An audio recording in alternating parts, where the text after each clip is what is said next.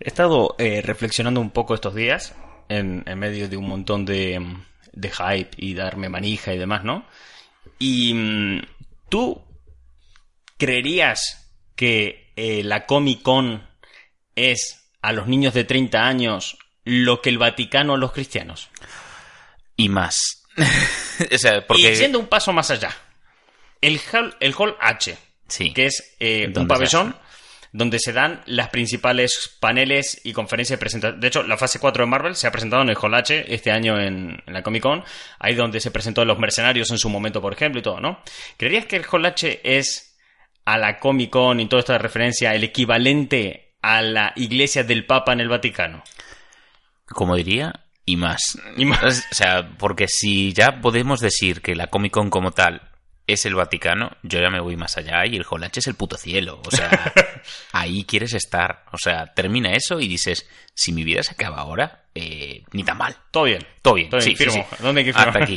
¿Sabes? Quizás date 24 horas después para regodearte lo que has vivido, luego ves el resto del mundo y dices, "Puf, no, no merece la pena Y seguir luego viviendo. vuelves a tu día a día. Claro, y luego, pues yo qué sé, tiene que limpiar la, la vitrocerámica, raspar ahí un poquito. ¿eh? Tiene- Yo la flip- lo flipé un montón cuando fui a la premiere en Madrid de, de Avengers Endgame, Y de eso- vivir aquello con todas las celebridades que ahí habían y demás.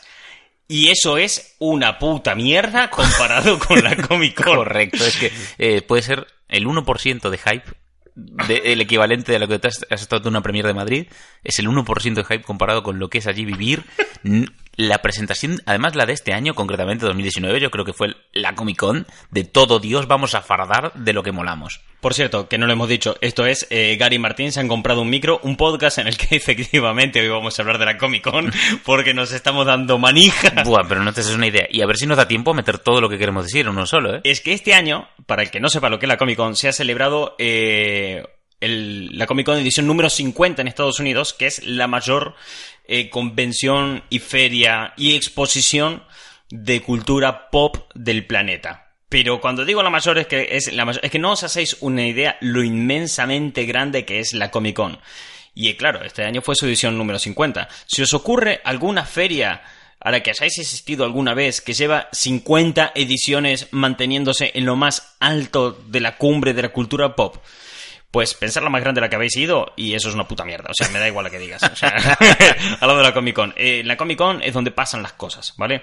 La Comic Con mar- marca el comienzo y el final de la temporada fandom o de la temporada de la cultura pop para la gente, ¿no? Porque en la Comic Con se anuncia todo lo que está por venir en el siguiente año. Y en la siguiente Comic Con, pues anunciamos lo del otro año y así vamos tirando hacia adelante, ¿no? Entonces, claro, este fin de semana se ha celebrado, han sido cuatro días, eh, todo esto en San Diego, en Estados Unidos, y así ha ido gente de todo el planeta. eh, y además, lo que tiene bonito esto es que pone a todo el mundo en igualdad de condiciones este evento.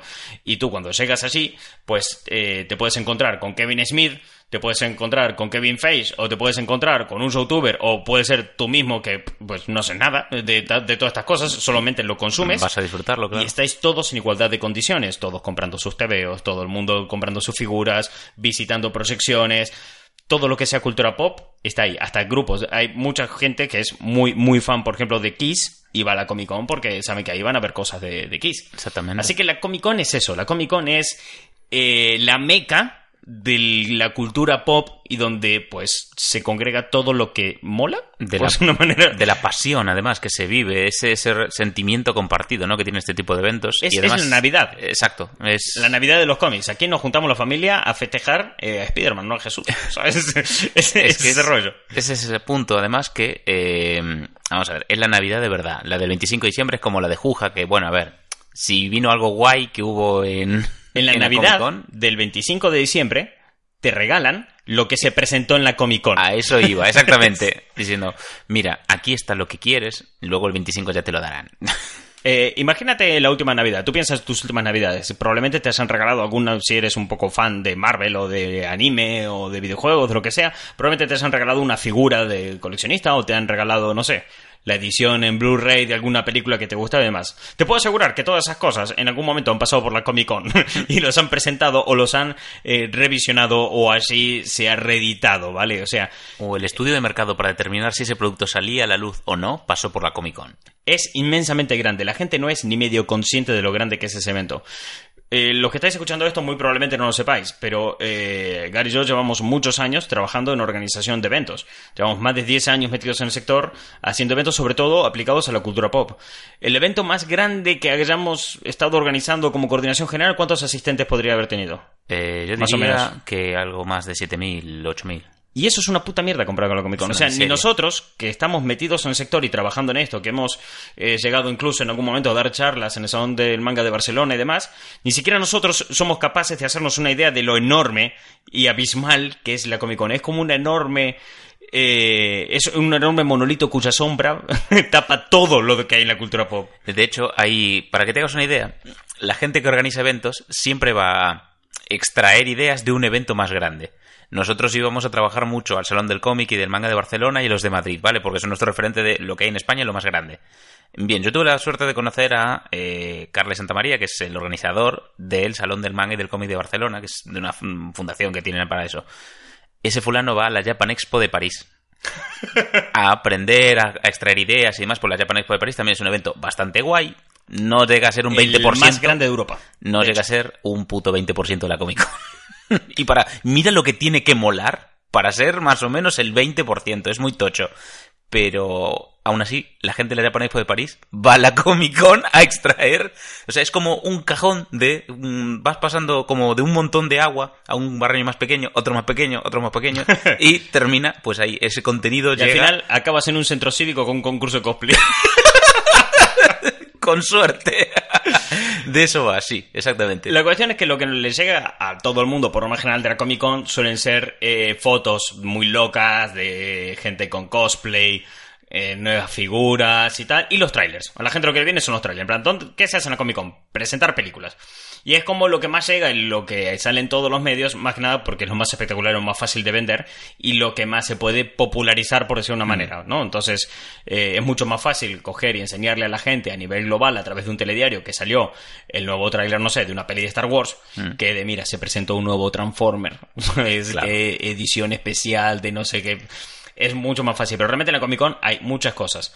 Me he molestado este año para, para este programa eh, analizar la Comic Con, aprovechando que era el 50 aniversario y todo el tema, ver cómo empezó y hasta dónde ha llegado. Y, y el primer año creo que fueron 145 asistentes que hubo, una cosa así, Wow. eh, que se celebró en la misma ciudad, en San Diego y todo el tema, que fue en el 69. Hmm. Bien, eh, ahora mismo es un evento tan grande que uno de los puestos de venta que tiene dentro es una ferretería. ¿Para qué? ¿Para qué? Porque los cosplayers, que llevan muchas veces, por ejemplo, animatrónica en sus trajes, Ah, claro. o por ejemplo, si tú tienes un traje enorme descomunal de Motra, Necesitas eh, tuercas el y kaiju de eso. Sí, pues ya estamos hablando de un nivel de cosplay de llevar una estructura puesta en los hombros. O sea, Esa- un nivel de cosplay, nivel trajes de Hollywood. producción de Hollywood. A ver, mucha gente que quiere, tiene un estudio ahí de FX eh, amateur o que quiere dar el salto profesional, va a fardar allí. Va a decir, oye, Y además, no quieres encontrarte en la situación pequeña que hay en, en la Comic Con. Es increíblemente más grande que cualquier charla de cualquier evento a nivel local que pudiéramos haber ido, ¿no? Pero eh, tú ves esa charla, ¿no? Y no coda la escalera en la que tiene que subir la gente y no tener un destornillador a mano, Ya, ¿no? Ese punto. También tiene apartado de psicología, dedicado solamente a la psicología, con paneles específicos en los que se hablan de los valores éticos y morales de cada héroe y eh, cómo los desarrollan, cuándo los aplican, cuándo no, cuándo se contradicen, para eh, meterse y profundizar en todo ese mundo. Y no solamente en superhéroes, también está dedicado, por ejemplo, a películas como Star Wars y demás. Es, es que es inmensa la Comic Con. chaval, eh, ferreterías y psicología, todo en un solo evento para que te una idea de lo grande que es. claro, Eh, es, que, es enorme. A ver, había un centro de día, pero yo creo que era más eh, el- el- la oficina que tenía Stanley, ¿vale? Que lo dejaban ahí al Yayo para que no se perdiera. Hay un centro de reclutamiento de editoriales, que eso, bueno, Sí. más particular. Aquí en los eventos clásico. también hay muchos tal.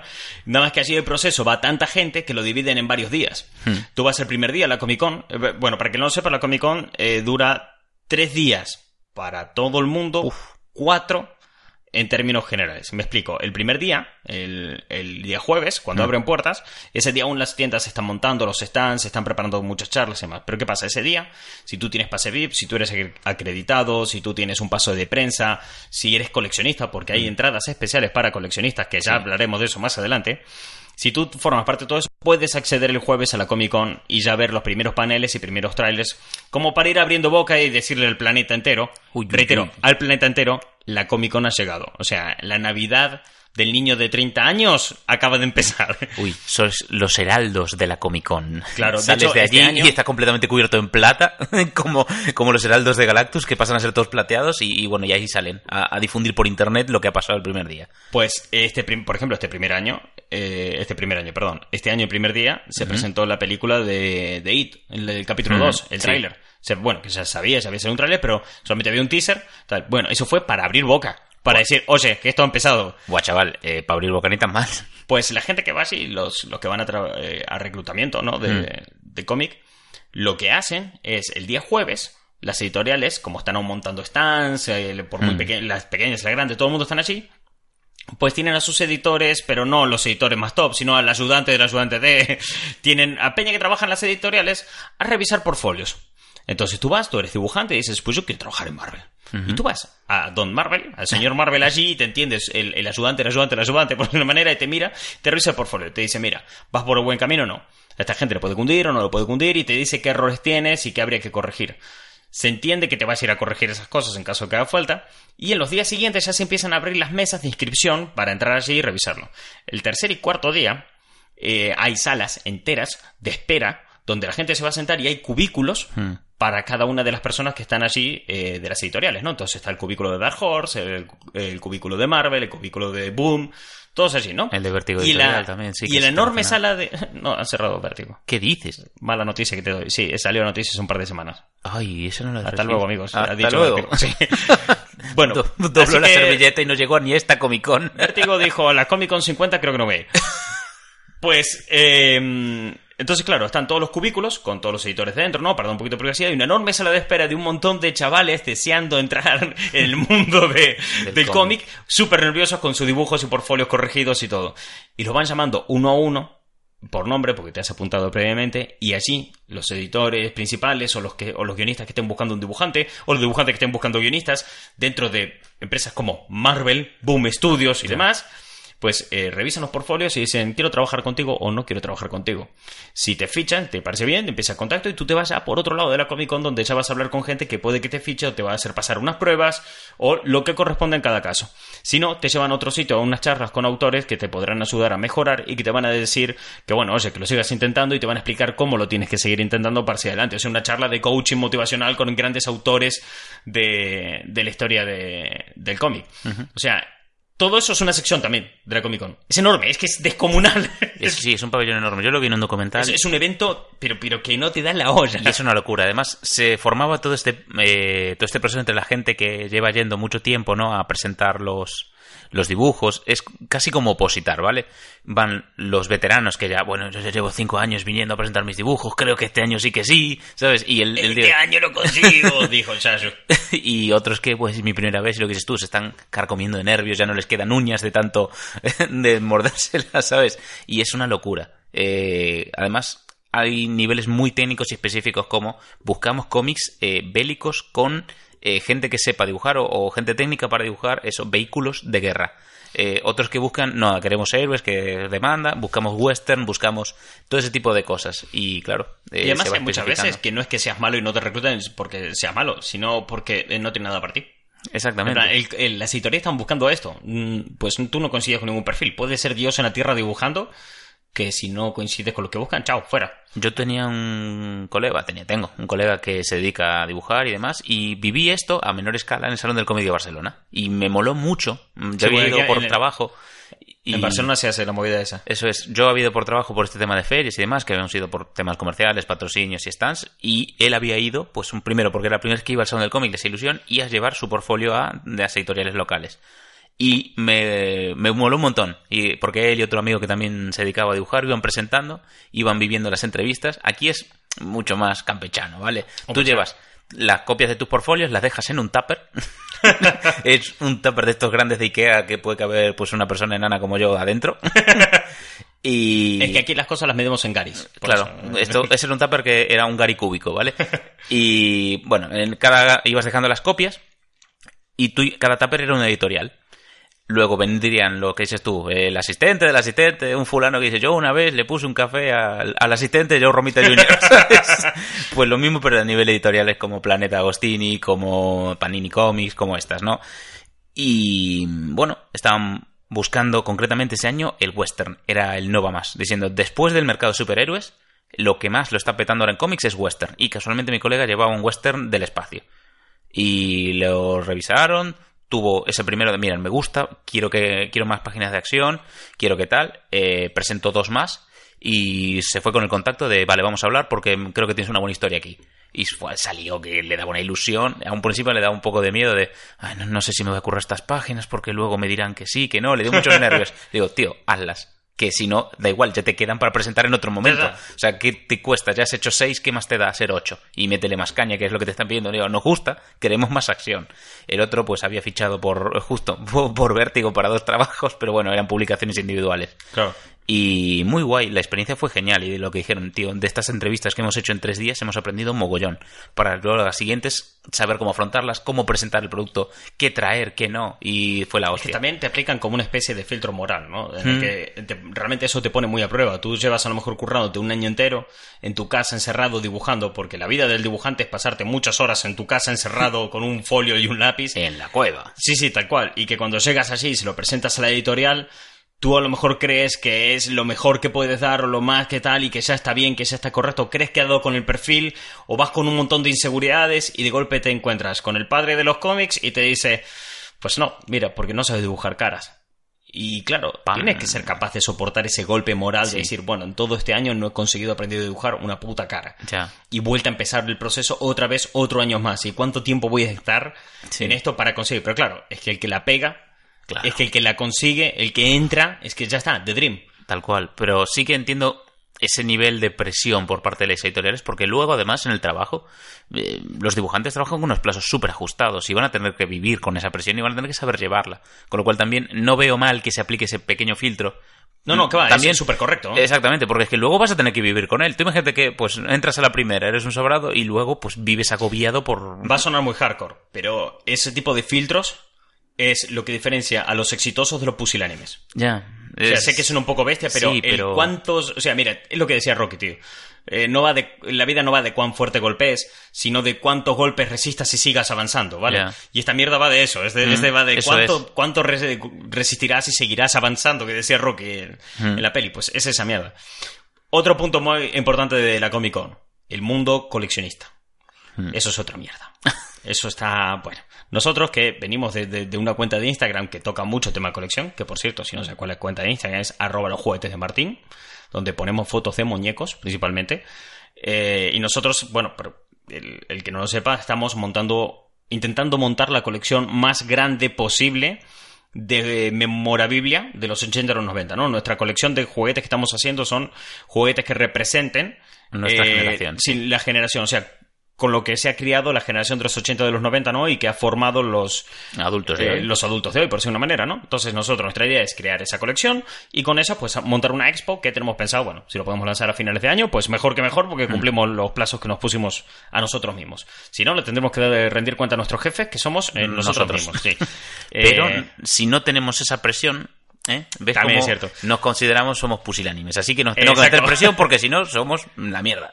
Pero claro, nosotros miramos esto y estamos muy contentos y vamos sacando una colección que cada día es más, creo que está siendo ahora mismo más grande de lo que nunca imaginamos que sería. A mí cada día me gusta más y eso ya me gusta. Y luego te metes a ver las fotos de las cosas que lanzan en la Comic Con y dices, bueno, mira la mierda, eh, lo que tengo es pura basura. Voy a llorar. es que cuando ves que se cierran tratos con representantes multimillonarios por un intercambio de un coleccionista con otro, dices, adiós. Eh, es una liga que ni quiero soñar. Gente llevando figuras en caja fuerte. Sí. Vale, entonces, allí hay un coleccionismo que se divide en diferentes sectores, de una manera, ¿no? Por un lado está el rollo vintage, porque la gente, claro, dice, no, es que ahora la Comic Con hoy en día es todo cine, porque, por decirlo antes, es lo que más te llega, lo que más... Claro. Eh, fácil puedes promocionar y mover por internet y que todo el mundo vea, porque, bueno, todo el mundo va a ver los blockbusters al cine. Es mucho más popular, punto, no hay... No claro. Pero luego tienes el, otro punto que es que la Comic Con tiene cómics y tiene figuras y tiene un montón de cositas y, movidas. Es como decir, eh, los teléfonos eh, llaman, ¿sabes? Sí, claro. Hacen llamadas. Eh, que también hay, le acabas de meter una hostia en sí, la una patada muy buena. Pues eso, entonces allí tienes el mercado coleccionista que se divide en, dentro, por ejemplo, que figura, que más lo que nosotros tocamos, tienes los prototipos de próximas figuras que van a salir a la venta. De estas figuras que ya han salido a la venta y que ya están en el mercado, te vamos a llevar los prototipos también, ¿vale? Esto también está para vender. Claro. Luego te vamos a presentar las figuras que van a salir a la venta en los próximos meses. Ahora están las figuras que ya han salido a la venta, pero que eh, tienen un revisionado y las más exitosas. Aquí tenemos las ediciones especiales. ¿Y te acuerdas esa colección que te compraste en Toys R Us y que ya creías entera? Aquí está la última figura que faltaba. y tú dices, bueno, vale, está bien, me voy a meter en este fregado, voy a mirar. Pero es que mayor están los exclusivos de la Comic Con. Cosas que solamente van a ser en la Comic Con y o estás allí para comprarlo o te jodes. Nosotros tenemos la suerte de haber conseguido un Funko que- exclusivo de la Comic Con de Venom. Eh, ese Funko eh, cuesta 150 euros a día de hoy. Esos mismos Funkos que vosotros vais a Amazon y están a 8 pavos. Eso. Esos que van a, a- Vas a la FNAC y te cuestan 15 euros. Pues eh, ese vale 150 ahora mismo. Y claro, es ahora mismo y porque es un Funko y la verdad que lo miras y parece un Funko como cualquier otro. O sea, ni siquiera tiene la pegatina de exclusivo de la Comic Con. Y para saber que es exclusivo de la Comic Con tienes que ir a mirar el número de serie, todas esas mierdas investigarlo, claro. locas que, que toca hacer. Pero imagínate que tenga un la pegatina o que tenga ese tipo de cosas. Esas cosas solamente se compran allí y solamente lo tienes allí. Hay un Galactus que salió creo que en 2008 de Marvel Legends que, claro, como cualquier figura de top de Marvel Legends, que son más grandes, con mucho más detalles y demás, cuando salió a la venta exclusivo de la Comic Con, creo que costó 40, 50 euros, una cosa así. Esa figura a mí hace dos o tres años eh, me la ofrecieron. Uy.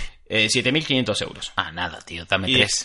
y yo, mira, justo, justo lo que Ah, llevaba mira, suelto aquí en el bolsillo. Sí, mira, ay, uy, tenés cambios que solo tengo 8000, ¿sabes? Pues esa movida de coleccionismo, pero es que mayores te encuentras con toda la parte vintage, con toda la parte de presentamos cosas que a lo mejor vamos a sacar o no. Funko, por ejemplo, presenta un montón de figuras que van a tener exclusivas allí, ¿no? Pero ya te lo presenta la semana anterior, porque eso es muy importante. Las grandes empresas te presentan la mayoría de cosas que van a llevar exclusivas días antes para que tú te puedas hacer tu lista de la compra. Y tú Claro. puedes decir, vale, me voy a preparar, me hago un presupuesto, voy así, voy a hacer las prioridades y vas a ir. Cuando tú ya te has hecho en tu casa la lista de la compra y tus prioridades y todo el tema, vas y te compras la entrada VIP de coleccionista, que es la Comic Con, que te permiten entrar antes que el resto al evento Claro, para poder acceder a las cosas de coleccionista antes que cualquier otro. eso es. Porque tú no quieres ser un coleccionista que va a comprar una figura de, de Galactus a 60 euros y que venga cualquier otro y diga, ¡Ja! mira qué simpático el tipo ese violeta grandote. Se lo voy a llevar a mi hijo, que es su, mañana es su cumpleaños, y el hijo, pues le importa una mierda a Marvel, le importa una mierda de coleccionismo. Y eso, pues, 50 pavos, o sea, por mi hijo vale la pena, ¿sabes? No quieres que te pase eso. Entonces, pues, eh, te dejan entrar antes para revisarlo y que le compres una cola, No, va pero además numerado. es la experiencia de, de voy a entrar antes, la voy a conseguir antes que nadie. eh, y claro, la Comic Con lo sabe, lo sabe que eso vale dinero. Esa exclusividad es un premio que, bueno, que se consigue si, si vas y por tanto requiere una inversión. Ya saben que lo vas a querer comprar porque es el exclusivo de esta edición y tendrá pues más adelante, sabes, Eh, de- dependiendo de lo que pase en esa edición, se revalorizará o no. Tú imagínate que es una, pues es la 50 Comic Con, es muy memorable por las cosas que han ocurrido, como presentación de la fase 4, como yo que sé, es la, imagínate qué pasa, es la Comic Con en la que mm, Y que conste que la presentación de la fase 4 de Marvel ha sido como lo más destacado este año porque es lo que a más público llega. Pero han habido otros momentazos, este momentazo año. de la ¿eh? hostia. Pero tú imagínate que es la Comic Con en la que Benedict Cumberbatch le da un infarto en el panel. Eso hace que se revaloricen las cosas que no te da la olla. Dentro de la propia sí, feria, Sí, sí, en dentro de la propia feria. De repente, bueno, hola a todos, hoy es mi cumpleaños, porque además coincidió que era su cumple, le cantaron feliz cumpleaños en el panel, fue súper bonito. Y de repente, bueno, pues nada, infarto ahí seco. Y, y le dijeron, abre tu mente, y ahí quedó, en Mundo Espejo. Pues entonces, claro, los coleccionistas ya se hacen esta la compra, van a tal. Pero tú, cuando crees que ya lo tienes controlado, sabrás y verás lo que te vas a comprar, llegas allí y sacan las cosas por sorpresa que se anuncian durante la Comic Con, que van a Eso tener. es. Entonces, claro, tener- el mundo del coleccionismo... O sea, tú puedes ir como coleccionista a la Comic Con y no eh, acceder a nada más. O sea, tú puedes vivir en la Comic Con los cuatro días que duras muy a tope, viendo cada día cosas distintas y centrándote en cosas diferentes y no ver absolutamente nada más del resto del evento. O sea, podrías disfrutar al 100% ese evento solo en coleccionismo. Es imposible ver toda la feria al 100% de manera eh, guay y disfrutarla. Ya, tío. Porque es muy grande. Entonces, tú vas como coleccionista y tienes tu propia feria de coleccionista ahí dentro, que solamente eh, podría ser un evento aparte. O sea, tú coges la parte de coleccionismo de la Comic Con y podría ser un evento independiente, igual que si coges la de cómic o la de cine. De hecho, es un poco lo que hace Disney con eh, la Expo Disney, con el D23, que celebra todos los años presentando nuevas pelis y demás. Eso antes lo hacía dentro de la Comic Con. Ahora, bueno, ahora este año volvieron con la fase 4 y todo el tema, pero Tiene su propia tiene su propia porque esto. realmente funcionaría como uno por separado. O sea, tú fíjate, puedes ir allí, eh, tirarte los cuatro días viendo figuras de Galactus, de WWE, de lo que sea, y no enterarte que hay una ferretería. Ya. Es Claro. que yo creo que parte de la base, o sea, parte del éxito eh, es esa base, ¿no? Esa segmentación que tiene, porque al final lo que estás consiguiendo es tener más ferias en una sola. Simplemente coincide que es en espacio y en tiempo y espacio la misma feria, pero lo que dices tú, los contenidos eh, pues están especiali- especializados, ¿no? Eso, a cine, a series, a películas, estrenos, por otro lado a cómic, a eso, firmas, a poder meterte en la industria editorial y por otro lado el coleccionismo puro y duro. Incluso dentro del coleccionismo ya difieres, ¿no? Coleccionismo de, de cómics eh, clásicos o de rarezas que van a presentarse este año, yo que sé, cualquier cosa. Es que, claro, llegado a ese punto es cuando la gente empieza a decir, pero esto era una feria de cómics, ¿hasta qué punto esto es una feria de cómics si no hay todo esto? O sea, realmente es cuando surge ese debate de, ya Sí. que lo llaman Comic Con, pero de cómic esto le queda poco. Y es que si lo piensas es que sí tiene mucho un de cómic, porque la base de todo esto, la base de, de toda esta movida es que un día dos fulanos se les ocurrió escribir un cómic llamado Superman. ¿Vale? Que fue el primer superhéroe. Antes de eso había cómics, obviamente, porque el cómic es la evolución lógica de eh, el contar historias con imágenes secuenciadas, Hmm. cosa que eh, los egipcios ya hacían eh, que, eh, con los jeroglíficos y como ya Japón contaba su historia también. Sí, con los ukiyo, ¿eh? Exactamente, entonces el cómic no evoluciona todo eso, pero tiene un punto de inflexión donde creas a Superman. Hmm. Entonces, claro, eh, sin Superman, ¿existiría la, la Comic Con? No. Entonces, eh, a base de que Superman existió, vino todo este mundo Claro. que hubo luego. O sea, si hoy en día tienes muchos de los videojuegos que tienes, películas y demás historias, es por eso. Entonces Comic Con es un nombre que está muy bien puesto, porque si no otro tendría que ser Cultura Popular Con, supongo, o Popcon. suena- la Popcon. Uy, Popcon, suena muy bien. Eh, Pero es que ya existe un nombre así muy parecido, es Popcorn. Y claro, la gente Claro, pensaría, sí. ¿cómo que he venido a la Popcorn y no, y no hay palomitas? ¿Esto qué es? A mí lo que más me jodería de, de hacer un evento que se llamara Popcorn es todos los pelotudos que voy a tener que aguantar después diciendo Popcorn. O sea, de... Correcto. Pero, pero callate, forro, ya entendí este juego de palabras. Aquí viene esta mierda, aquí tenéis ocho años. Y voy luego yo a un chiste de cacas, así que bueno. De guasito no voy a aguantar este evento, ¿qué me importa? En fin, así que eso, es, un evento realmente masivo. Es un evento masivo, descomunal, que la gente no es ni medio consciente las raíces que tiene, porque además otra cosa que, que tiene la Comic Con y a la que la gente no puede acceder son aquellas reuniones a puertas cerradas. Hay un tema de que muchas veces las empresas, actores, editoriales, productoras quieren juntarse para sacar algún proyecto juntos y no pueden juntarse por temas de calendario y de agenda porque todos participan en grandes empresas, en grandes proyectos y pues el día no a día hecho, demanda y no, no no, dan hecho. pero todos coinciden en la Comic Con. Entonces hay una cantidad loquísima de reuniones a puertas cerradas y charlas que no tienen acceso a los fans y que los fans no deben conocer, en los cuales se habla, se plantean ideas, se hacen propuestas de negocio y demás para que la gente el día de mañana pues tenga, no sé, Vengadores Endgame. Por ejemplo. No, Eh, eh, ese punto de cosas que, bueno, no sé si Endgame surgió de esa manera, pero quiero decir, ese tipo de, de situaciones ocurren así y que esos no están a la altura de la No, plebe, claro, ¿sabes? La gente ni se entera de, Y son necesarias, o sea, lo que llaman los despachitos, ¿no? Eso que son realmente eh, salas muy pequeñitas, Es que si no, en otra época del año no se ve. claro. Y, y lo que dices tú, se- los acuerdos que importan se hacen ahí. Porque además marca líneas de trabajo del resto del año, que hacen que el resto del año esté súper ocupado y hasta la Comic Con siguiente no puedas parar ahí y plantear otro- algo diferente. Volviendo al ejemplo que pusimos antes, nosotros trabajando en eventos, obviamente millones de veces más pequeños que la Mm. Comic Con, ir a alquilar un recinto ferial y que nos digan, necesitáis que en el presupuesto os pongamos los despachitos, que pongamos las oficinas, y ves que te hacen presupuesto con oficinas para estos casos, oficinas eh, secretas que no tienen que ir Sí, para encuentros al público, para encuentros profesionales, para VIPs. Claro. Para esta cosa, para la otra, ¿viste? Y te van ofreciendo esos resquicios que tú vas a cualquier recinto ferial y todos los recintos feriales lo tienen porque lo utilizan para este tipo de, Sí. de movidas, ¿no? Entonces, si a nosotros ya nos han ofrecido eso con eventos que el más grande, cuando más lo petamos, cuando mejor no fue, fueron 7.000 personas, imagínate un evento como la Comic Con donde el mundo se desplaza allí. Ya. ¿Sabes? Es que había un ejemplo de un documental que mostraba lo que era pues la cumbre del G20, por ejemplo, y te mostraba que eh, un fulano, pues ya a evento terminado, ¿no? Pues paseando por el recinto, pidió permiso para grabar y, mostraba lo que eran los despachitos, ¿no? Como eran Claro. ir a unas salas súper normalitas con unos sofás, una, una cafetera, ¿sabes? Un- cualquier sala de estar normal. Y siendo aquí, aquí se decide el futuro del mundo. Porque esto es un recinto y se usa para muchas cosas. Y ha coincidido que este año ha sido aquí el G20. Pero aquí se cuece lo que hay. Y en la Comic Con es lo mismo. O sea, y es muy hardcore pensarlo y decir, wow, en estas cuatro paredes de mierda de una oficina como en la que podemos estar ahora, se decide qué va a pasar en el mundo Claro. eh, ya. Eh, tú piensas, la cantidad de dinero que te puedes dejar en un año Hmm. relacionado con estos productos. ¿Vale? Es pasta. Tú piensas en la cantidad de dinero que te puedes dejar en entradas de cine, suscripciones tipo Netflix, porque al fin y al cabo es para Todo- ver estas cosas muchas cuenta. Eh, para comprarte cómics, comprarte una figura, algún videojuego, todas estas movidas. Suma ese dinero y que te gastes ese dinero se decidió en esas oficinas. Tal cual. O sea, han afectado tu presupuesto global anual. La reunión de dos tíos que dijeron: eh, ¿Te imaginas una figura de Spider-Man, pero que tenga la mano así en vez de asá?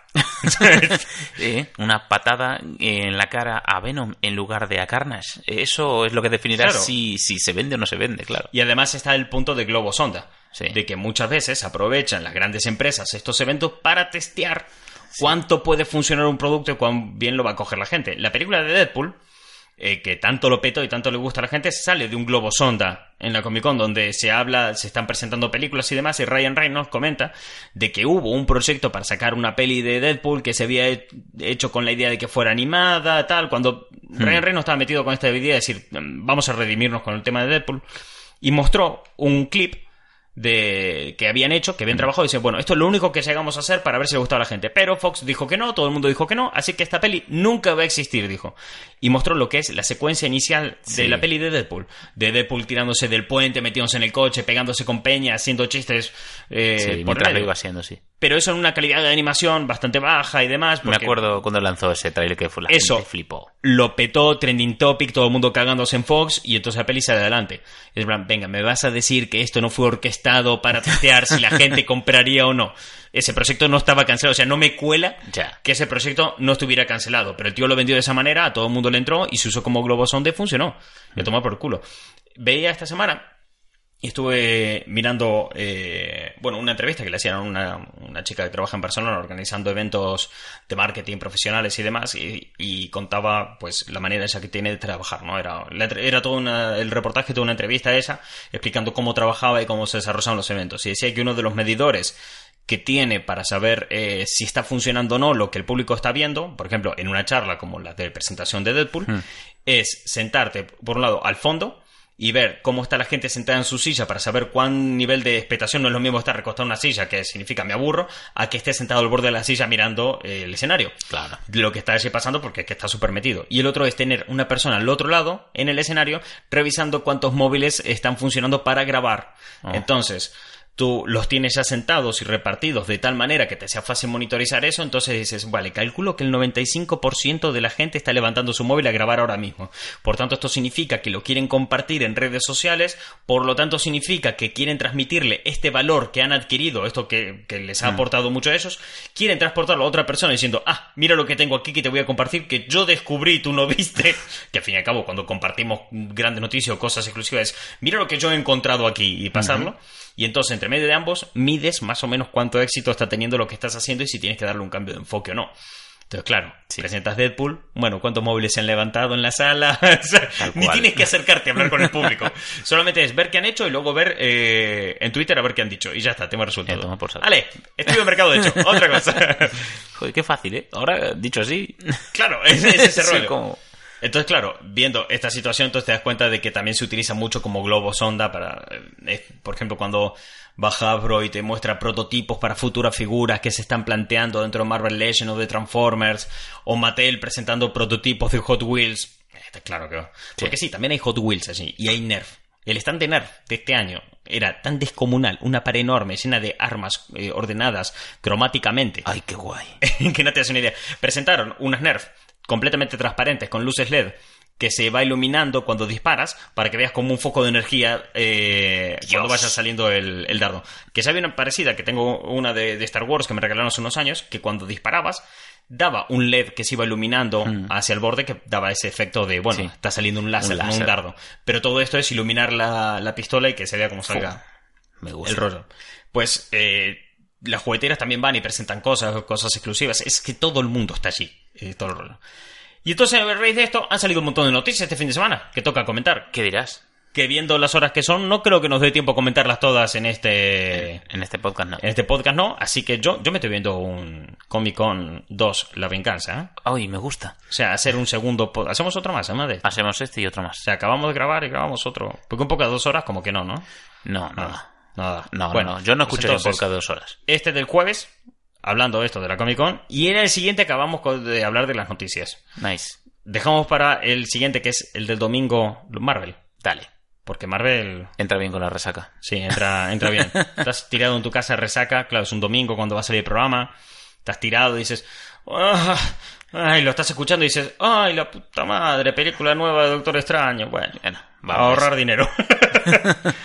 pues bien, eh, lo principal, lo que más ha llamado la atención, tráiler, como siempre. Y lo dicho, abrió la Comic Con, primera así, tráiler que te tiran a la cámara, eh, a la, cámara, cámara. joder, a la A la cara, cara. eh, It. Que bueno, está bien, está guay, eh, pero ya sabíamos que iba a ser esa peli, no era ninguna noticia. Nada, no la novedad podía ser el reparto. Y... no, el reparto también ya se conocía, pero lo bonito ha sido que es un tráiler bien hecho. Hmm. El tráiler de It está bien hecho. Es un tráiler que eh, te muestra la atmósfera de la película, te muestra de qué palo va a ir, pero no te cuenta la historia. Nada, es, es, clavado. Además, eh, está usando más escenas del de la primera peli que de la segunda, si te fijas. Sí, para que puedas hilar Correcto. correctamente por dónde va a ir, porque claro, entre la primera peli y la segunda han pasado 27 años, entonces creo que eran 27 años. Sí, clavados. Entonces, claro, eh, tienes que hilar qué niño, que era prota en la primera, Eso ahora es. es. un adulto en la segunda. En plan, este actor va a interpretar a este personaje, Eso ¿vale? Porque el público es idiota, falta decir a... Sí, ya con el teaser me quedó claro, no hace falta. Eh, pero luego, claro, hubieron dos trailers que salieron ahí ese mismo día, de sorpresa, en la cara, de que todo el mundo se quedó en plan de, ¿what ¿Qué- the qué? fuck? Y uno fue J. Bob el silencioso reboot. Nadie lo vio venir para nada. Había rumores ya de que va a salir esa peli, de que Kevin Smith estaba trabajando en ella, pero se esperaba que si Kevin Smith iba a presentar algo, que se sabía que iba a dar charla, que se sabía que iba a presentar algo, fuera Clerks, eh, la nueva, o Mallrats, Dots, que también... eh, o sea, el tío ya dijo hace tiempo que estaba trabajando en una posible Clerks eh, 3 o Mallrats 2. Y se esperaba Mallrats 2 por el hecho de que Stan Lee ha grabado escenas para esa película, Stan Lee ya salió en la primera Mallrats Claro. en los 90... Stan Lee acaba de primera sí. Comic Con sin Stan Lee, se esperaba que fuera eso. Y en su lugar salió el trailer de Jay y Bob el Silencioso Reboot. Que la peli va a ir sobre que a Jay y Bob el Silencioso, en su primera película, iba sobre que hacían una peli basada en el cómic que está basada en ellos. O sea, super meta la peli. No, Ya no te se te digo. juega mil capas. Donde salen todos los personajes de todas las películas de la saga de Jersey de Kevin Smith. Entonces, esta, esta nueva peli va sobre que van a hacer un reboot de esa saga de cine Ay, que se basaba en esos cómics, que se basaba en esos dos personajes que son el hilo central de toda la saga de Jersey. Demasiado complicado, Kevin Smith. Lo que me encanta. Sí, pero ah, ah, me, me cansas, me cansas. me agoté. No vi la película todavía y ya me cansé. Bueno, eh, mejor eso que Task 2, no sé. ¿Qué? Task 2. Task. El, el de la Morse. Pero a mí Task me gustó. A mí también, pero no, Si no- veo una continuación para nada. Si no habéis visto la película de Task de Kevin Smith, es una peli de terror que se basa en la pregunta de ¿no es todo hombre en su interior una morsa? y sé que es un absurdo, pero es que va de eso. Es un tipo que secuestra a un chaval para operarlo y convertirlo en morsa, a base de Sí. muchas operaciones Quirúrgicas, quirúrgicas. eso es. es. es jodida y no, es rara. Es una peli extraña que a mí particularmente me gusta mucho. Es rara y me flipa. Pero son de esas que no me cuesta defender por qué es tan buena. O sea, Ya. te digo, me encanta, me flipa. ¿Por qué? Los créditos finales son muy buenos. Los créditos finales son los que a mí me han... O sea, Exactamente, es lo que escuchar, vale la pena la peli. escuchar el audio que se escucha de Kevin Smith hablando durante los créditos finales es lo que a mí me ha convencido porque tiene el mismo sentido del humor que yo, de, Sí. de muy tonto, muy... Eres un idiota. pues eso, J. Bob es silencioso. Y el otro tráiler, que tampoco nadie vio venir, que presentaron por sorpresa, fue Top Gun 2. Dios. Titulada Top Gun Maverick. Maverick. Eh, y entonces ahí yo me excité un poquito. Yo creo que sí, mojé un poco la Jumbo. Eh, uf, qué tontería. Eh, somos muy fans de Top Gun. Ya. Porque Dangerson, joder. Uy, joder. eh, Maverick, que vivía en la zona de peligro. tanto emocionalmente como profesionalmente. Para no caer enamorado en los brazos de Iceman. Es que, Dios mío, es que es un. Top Gun es un peliculón. Mira, Tom Cruise no es que sea... es- a mí me mola mucho ver las películas de Tom Cruise, pero no me gusta tanto él como persona. Ah, totalmente lo odio. Yo tengo esa dualidad. Con- O sea, me dices, una peli con Tom Cruise, pues la veo, pero no puedo evitar pensar que ah, Hay ese está- ser Sí, detrás. que hay que separar a la obra de la persona. Tampoco tendré muy claro decirte por qué me cae mal, pero me gusta, que me gusta ver películas de Tom Cruise, ¿no? Y ya eh, Top Gun es que mola, mola infinito. Es que ves esos créditos iniciales que te dicen Top Gun, la escuela de los mejores pilotos de no sé qué, no sé cuánto. Y luego empieza a sonar eh, Danger Zone de Kenny Loggins y aviones volando. Es la hostia. Es, no- es la no hostia. puede- es mucho molar. Es la peli de todo mola más. Sí, sí, pero ¿sabes qué no mola? Las emociones de Maverick, que son muy profundas y complejas. Un hombre perdido en la vida, luchando. Bueno, es ma- maravillosa. Entonces, claro, una segunda peli que va sobre que ya no es ese joven rebelde que no encuentra su lugar en el mundo y que con emociones muy complejas. Ahora es un viejo rebelde con emociones muy complejas que no encuentra su lugar en el mundo. Pero es un viejo. Claro. Es como los Simpsons. Pero el sombrero nuevo. Ya, pero. Eh, le mostré el tráiler a mi madre. Sí. Mi madre dijo, ¿por qué Top Gun? No tiene sentido Top Gun. Dice, ¿de qué? Me decía mi madre, ¿qué sentido tiene una película de pilotos de aviación cuando ahora se usan drones? Principalmente. pero y no hay guerras aéreas tampoco, además. Es, es un Pero viejo. la clave está en el final del tráiler. Sí. Cuando eh, dice Maverick lo de que le dicen, tipos como tú deberían estar eh, extinguidos ya. Y él dice, pero hoy no. Y tú, sí, joder, Maverick. Es como el Yayo que se resiste a la muerte. Pues es eso. Es eh, Maverick versus envejecer. Y parece que Maverick va ganando. Porque Sí, sí. si coges a Iceman como está ahora mismo, mío, mío, Val Kilmer. Joder. Uy, Val Kilmer está... Val Kilmer es que, claro, ha sufrido muchas enfermedades, mucha mierda, pero... uf, Tú pones Val Kilmer en la actualidad... Haz eso, tú que estás escuchando el podcast. Saca el móvil y... Google Imágenes. Y, y vete a Google Imágenes y busca Val Kilmer en la actualidad. Y... ¡buah! Te van a aparecer algunas de galas, que lo he visto recientemente Sí. para ver si él iba a salir en la peli y demás. Y ves algunas en la gala y que ya el hombre va mejor, ¿no? Pero... Uf, lo Eh. comparas a cómo está Tom Cruise y lo comparas a Como cómo estaba- envejecido, claro, cada uno de ellos. Y se- co- coprotagonista de Top Gun, más o menos misma edad, misma generación, y lo ves a Val Kilmer y dices, ay, que tú fuiste Batman, tío. que, ¿Qué ha que pasado? tú en los 90 cazabas leones en películas, eras el santo, joder, ¿qué, Ya te digo. ¿qué te ha pasado, tío? Que te han devorado los 90 y luego te vomitaron. O sea, te- Porque hay personas que viste que le pasó eso. Sí. Que los 90 eran súper populares, pero llegaron los 2000 y, y se murieron. O sea, la, la, la cultura de los 90 los comió, los digirió y los cagó. Por Ahí eso. está la, eh, la filmografía de Eddie Murphy, ¿viste? Que se resistió. Eddie Murphy, de estas metáforas de cacas. Sí. Eddie Murphy es ese maíz de cuando estás comiendo maíz, de que te comiste una mazorca Ajá. y luego te salió un poquito enterita. y tú dices, bueno, no lo hicieron mierda. Este tío algo aguantó el tipo, bueno, pero sigue estando destruido. Y la, Pido disculpas también por esta metáfora que sé que es un poco. y la digestión son la década de los 90 y comienzo de los 2000. Sí, ¿sabes? sí, claro, es. Digo, salí airoso. Bueno, sí, no tanto. bueno, ahí está. Mira lo que te rodea, ¿sabes? Tío, en esta época de nostalgia donde todo el mundo consigue traer viejas sagas de vuelta, que se está preparando una nueva película, Locos Academia de Policía, Ya. y tantas mierdas así, Eddie Murphy no ha conseguido sacar adelante una cuarta parte de Super Detective en Hollywood. Super Detective en Hollywood, primera peli, hasta tiene Globos de Oro, tiene Oscar, tiene premios a Mejor Guión, ¿vale? Esa Dios. peli. Y no, no, ahí y una banda sonora que sigo escuchando a día de hoy. ¿Cómo me flipa Super Detective en Hollywood? Eh, otra peli que salió ese día, otro tráiler. Cats. ¿Por qué? Eso es mi, mi- todo mi análisis de ver el tráiler de Cats, eh, ver cómo, ¿sabes? Me quedo igual que como había empezado y digo, ¿por qué? A mí me perturbó un poco. Es raro. Es, es raro. Nos lo dijeron, porque claro, la- eh, durante todo eh, la Comic Con, en nuestra cuenta de, de Instagram tuvimos ahí un chat organizado, un grupo, donde íbamos compartiendo todos los trailers y medida que iban saliendo. Y la respuesta general de la gente al ver el trailer de Cats es de, buf, ¿y esto? Dirigido por el mismo director de Los Miserables, que Los Miserables le salió muy bien la jugada porque, pues, joder, eh, le quedó un peliculón de la hostia que si no te gusta es porque no te gustan Los Miserables. Correcto. Punto. No puedes machacar a que la película es que es mala técnicamente o artísticamente o que sea. No, no, es, está bien hecha, es que es- está cojonuda. ¿Qué pasa? Que si no te gusta esa peli es que no te gustan los miserables, punto. Es que a mí no me gustan los miserables, exactamente. No me Claro. pongo a parir la peli. De hecho, hasta le reconozco muchas cosas que tiene, pero digo, "Puf, esta peli no es para mí. Claro, es el punto. Pero claro, este hombre como que no sé si se ha venido arriba ok y ha sacado Cats y Cats, que, bueno. Y yo lo veía y decía, puso en el grupo, eh, da para meme. Y le respondí con Sonic.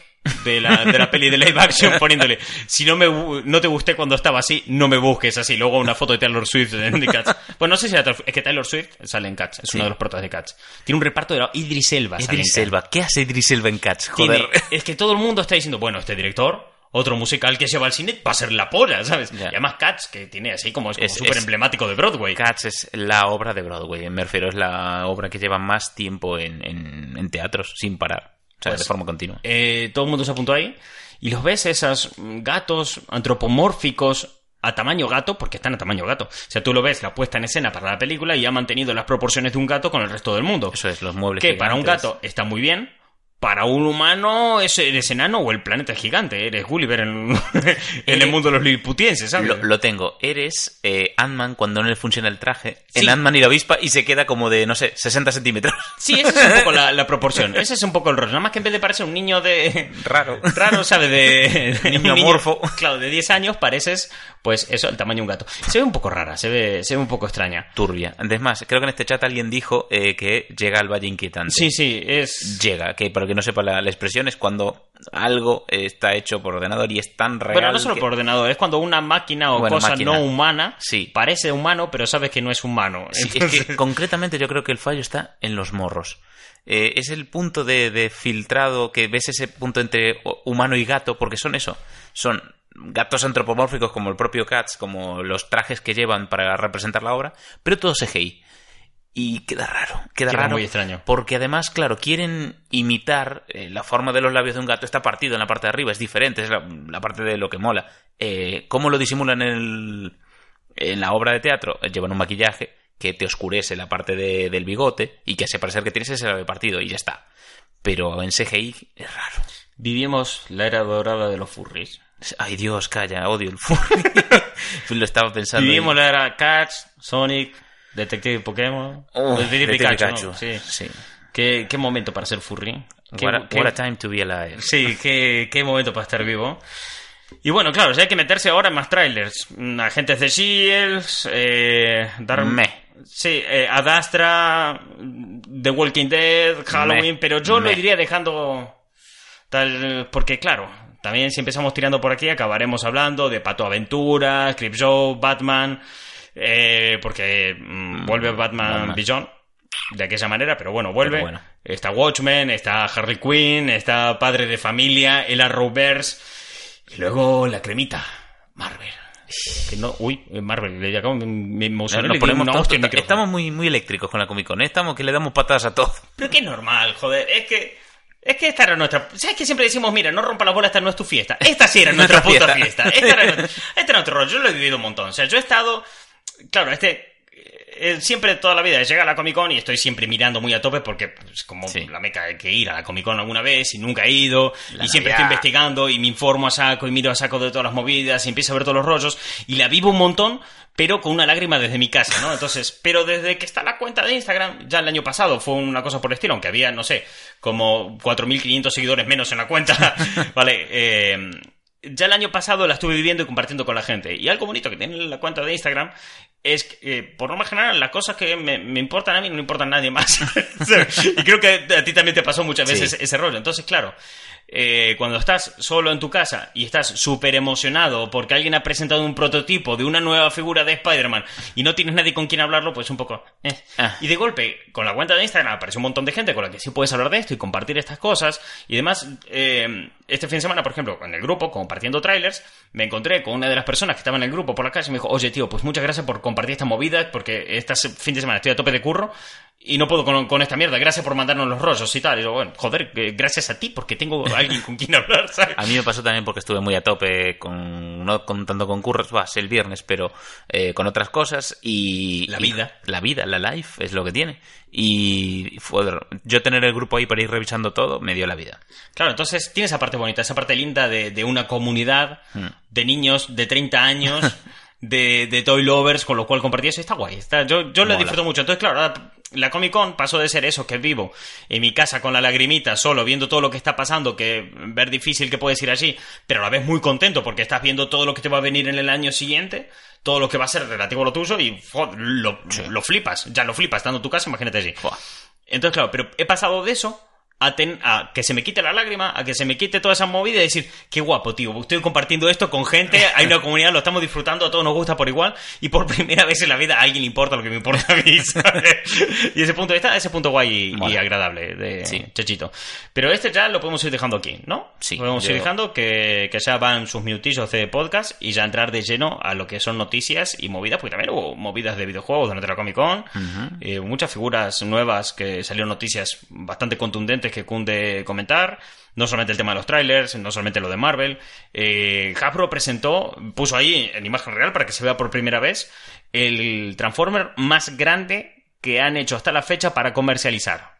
O sea que es eh, descomunal. Me imagino que sería el portaaviones de J. En Transformer. Llega a ser eso, tío, y se me, re- me revienta el melón. O sea, ya te digo. Eh, así que nada, eh, lo vamos dejando por aquí. Si al que está escuchando esto, pues mm, nos volvemos a escuchar el, En el el domingo. el ya te domingo. vamos a tirar ahí las. Pero que conste, ¿eh? que te vamos a tirar las noticias masticadas.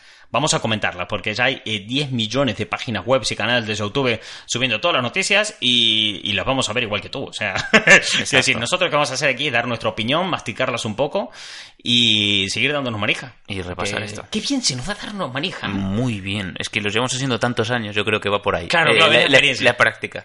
Somos expertos en darnos manija.